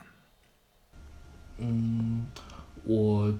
个人觉得可能像。嗯，泡泡玛特店里面的这些，它可能是盲盒，它这些盲盒款应该算是最面向通用大众的，他们最面向大家这些可能包括像小朋友或者他不怎么呃了解盲盒，不不怎么了解这个 IP 的，他可能就是逛商场的时候，然后觉得哎很多人在那边站着摇盒，在那边看。然后呢，他就过去，然后哎，这个也挺可爱的，就随手拿了一个，或者随手拿了一盒。他可能并不了解这个 IP，也并不了解它的故事，也并不了解它这个是一个什么系列，之前有出过什么系列，他就顺手拿了一个这样子的。那像呃刚才我们说的，比方像是展会款啊、限定款啊、VIP 款，或者是这种跨界联名款，那我认为呢，一定是对这个 IP 有一些呃了解，然后同时呢，他可能。一直有在收集这个 IP 形象的，或者呢，他就是业界的一些，就是想要从中谋取这个经济利益的一些一些行为的人，然后他们呢就会更关注这些款式。因为获取它获取这些款式的成本也好，或者是获取这些呃商品的这些方式也好，它都会比较的更难。它并不像就是在商场里面你就能够随手可见一样。所以说，一定是会更对这个东西更感兴趣的人，他们会更关注这些款式。对，因为呃，之前跟一个也买泡泡玛特的朋友聊，他会感觉说，像这种比较便宜的大众款式，其实是为了吸引更多人知道。对吧？你你们俩的故事非常相似的一个地方在于，你们都是在商场的门店里看到的，然后 因为先买了一些普通的款式，然后对这个开始慢慢了解，然后喜欢上的，然后接下来呢，可能有一些人会呃转化或者变成非常喜欢他们各种呃喜欢自己特定 IP 的一些爱好者，对对，会花更多的钱去研研究去买，对，然后这种大众款呢，可能。就像你说的，各种各样的，嗯，消费者都有，嗯，有没有在你呃那个这些买盲盒的这个过程当中，看到有一些潜规则，或者有一些水很深的地方？嗯，潜规则，比方说像就今天是九号，对，就是昨天晚上，昨天晚上八点，然后寻找独角兽家的 Bob，然后他们之前和那个玛莎拉蒂。出了一款那个嗯那个盲盒的大娃，然后差不多这样子，大概十七十八厘米了，好像九百九十九一个，然后一套是六个，然后还带大隐藏和小隐藏，呃，限量三千套，呃，昨天他们先在这个网上发售是一千五百套，在他们的那个官方的淘宝直播间，晚上八点钟开售，然后。我们这种靠人手去抢的，根本根本抢不到。有最快的，我看到人家贴出来的是在八点零分七秒零七秒的时候，然后都已经抢不到了。就是网上面大家后面看到的，全部都是那些写代码用机器代码去抢的机器人，最后他们抢到的。然后这种呢，往往背后都可能是庞大的这种。二级倒卖的一些团队或者是个人，然后他们现在再拿出去卖，所以呢，原价九百九十九一个的这个 Bob 的玛莎拉蒂的这个娃娃，现在我看到市场上的价格差不多已经炒到四千到五千一个，然后整套的话，那加起来可能就要三四万、四五万了。隐藏款的话就更贵，反正肯定都是往五位数走了。所以就是在这种呃限购的这种这种。这种抢抢的这种情况下，其实最后都变成是机器和机器、代码和代码之间的战争。就是我们这种凡人，就是没办法参与。如果你真的很喜欢，OK，你就花钱直接去买二手的，或者你就去找一个代拍去买就行了。这那对这这种二手市场其实很常见嘛，就黄牛会参与进来，就专业的这些这些炒作的人会参与进来。对，对，因为这也说明它是有价值的，也是这所以才会有有利可图嘛，那让才会形成这个经济。嗯，虽然说虽然说我自己比较反感，但是这个就是一个市场规则，所以也没有办法。嗯嗯，那你个人会比较看好盲盒的未来发展吗？对我自己，呃，如果您说的就是就是比较。比较狭呃，从狭隘的角度来说，就是是看的是盲盒潮玩这个这个层面。那么，我觉得我自己是比较看好的，因为在这过程中，其实盲盒它作为一种呃形式，然后呢，它会帮助更多的 IP 去打开它的一个线下的一个市场，然后可以让更多的 IP 像我们以前看的那些卡通形象，然后呢，它逐渐的就会变成是这种实体经济啊，然后。产生更多的这种价值，也会让更多像现在我们可能熟悉的很多 IP 都还是这个国外的形象，但是呢，我们越来越多的这种本土的设计师，或者呢是我们之前的一些本土的经典 IP，然后呢也成为了这个盲盒里面的其中一份子，然后让更多的这个无论是小朋友也好，或者是成年人也好，去了解到一些。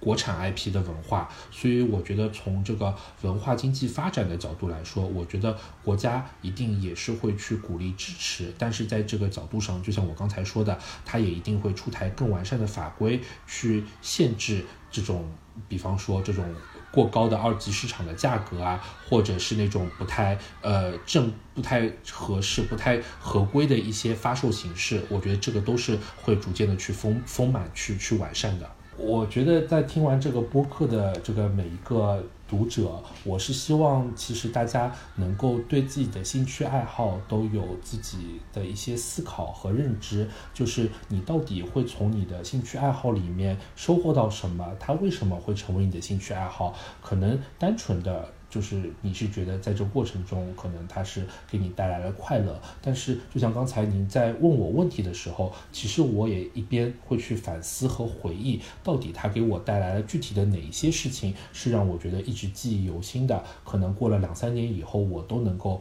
像现在坐在这边和您津津乐道去谈论的一样的。所以我觉得这个是我认为他在爱好这个过程中是很珍贵的一件事情。然后，然后另外一个呢，我认为就是在这个自己兴趣爱好的过程中，嗯，我觉得在。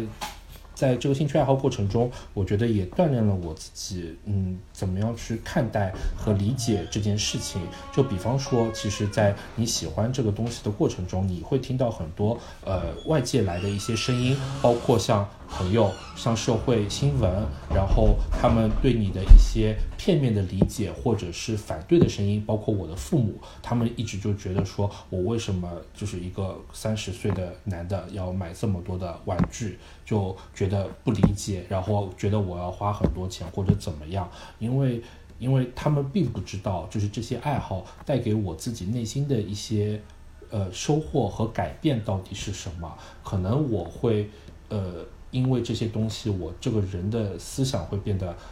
我觉得变得更纯粹、更单纯，然后不会去很计较，就是真实世界中的一些得失。然后每个人都会因为一些爱好而变得不一样。那我相信它一定能给人带来一些正向积极的力量，当然也能够去引导一些人可能会走上不同的道路。比方说，他可能因为看到了隐藏款的经济利益，他最后变成了一个倒卖的人。这个都是。可能的，所以说爱好本身是没有对错的，只要它是不违法的。但是呢，你你自己做出的选择才是最重要的。你因为你的爱好而变成什么样的人，它其实是一个去激励你、引导你的一个过程。但是最后选择走向那一步的人，一定是你自己。所以我很。我很高兴的是说，我在经历过被盲盒上头，然后呢，我也经历过被骗子骗过，然后被别人跑过单这样的经历以后，我觉得我自己还能够回归到我的初心，我知道我自己喜欢什么，然后我能够去很嗯比较平静的，然后去看待我的爱好。可能现在来说，我不会像以前那样子，没有隐藏款那就没有隐藏款了。我就就无所谓，然后买不到限量款，那可能现在限量款的价格太高，我可能我就选择等一等。如果它几个月以后降到我觉得可以接受的价格，我就买；降不到，那我没关系，我还有下一款可以等我，我就。现在现在心态就会变得消费会变得更加理性，心态也会变得比较平和，因为我们真的没有办法做到去收集所有我喜欢的 IP，我也不能够保证哪一天可能我就不喜欢它了。在这过程中，其实会有很多人也会选择叫退坑，他们认为盲盒是一个坑，然后呢，可能哪一天我就不喜欢它了，我就退坑，然后我把我所有的这关于这个 IP 的娃娃，我就全部就是低价打包掉。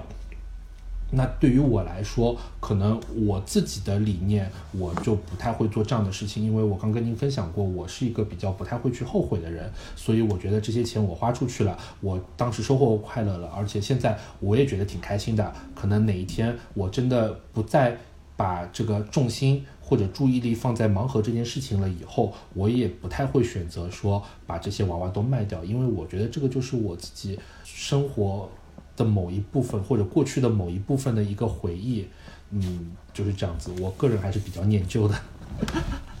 对我，我觉得你虽然表达，嗯，前面表达很多内容会感觉听起来很感性，但是这个感性里面其实有有一层理性在的，是说你就是遵从自己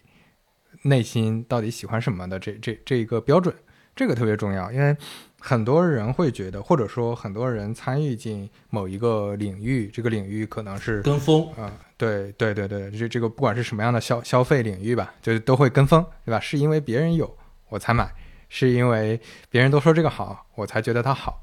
但是，我我觉得确实更更重要的是，你前面说的一句，我觉得特别好是。其实，其实应该这么说，就是我们不应该被我们呃别人讲你应该买什么买的这些东西来定义，而是这买的这些东西来定义我们自己，对吧？对，是的，我们在购买的时候，其实应该是自己有决策，而不是单纯的去被别人引导。如果你单纯只是被别人引导，你听了某个直播间的博主说的这些东西，然后就觉得这个好，那最后你可能买到一个你觉得不是心仪的商品，你去你会去怪罪别人。那我觉得在这过程中，其实你欠缺了自己对于这个事情本身的一个思考啊，所以为什么我会说很多事情，我很少会去后悔，因为我觉得如果是我思考过的事情，然后可能最后没有达到我的理想的效果，我认为在过程中可能吃一堑长一智，这个部分也是我自己的一种收获。我觉得特别好，这个作为结尾特别好。那谢谢，我们今天就先聊到这儿，非常感谢大熊，好，谢谢刘老师。哎，谢谢您，谢谢您，也谢谢大家。好，大家拜拜。嗯，拜拜。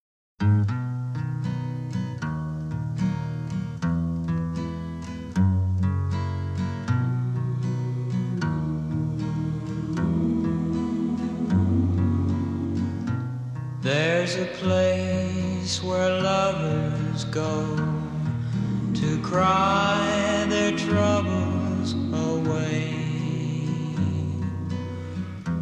and they call it Lonesome Town,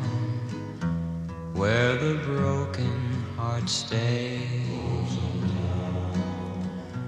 You can buy a dream or two to last you all through the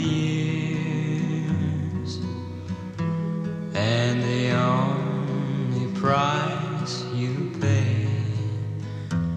is a heart full of tears. Going down to Lonesome Town, where the broken heart stay. Going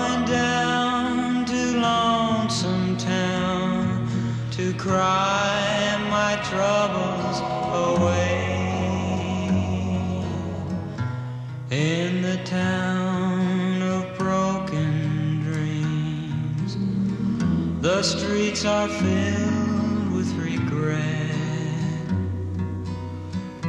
Maybe down in lonesome town,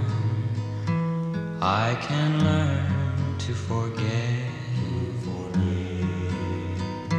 Maybe down in lonesome town, I can learn to forget.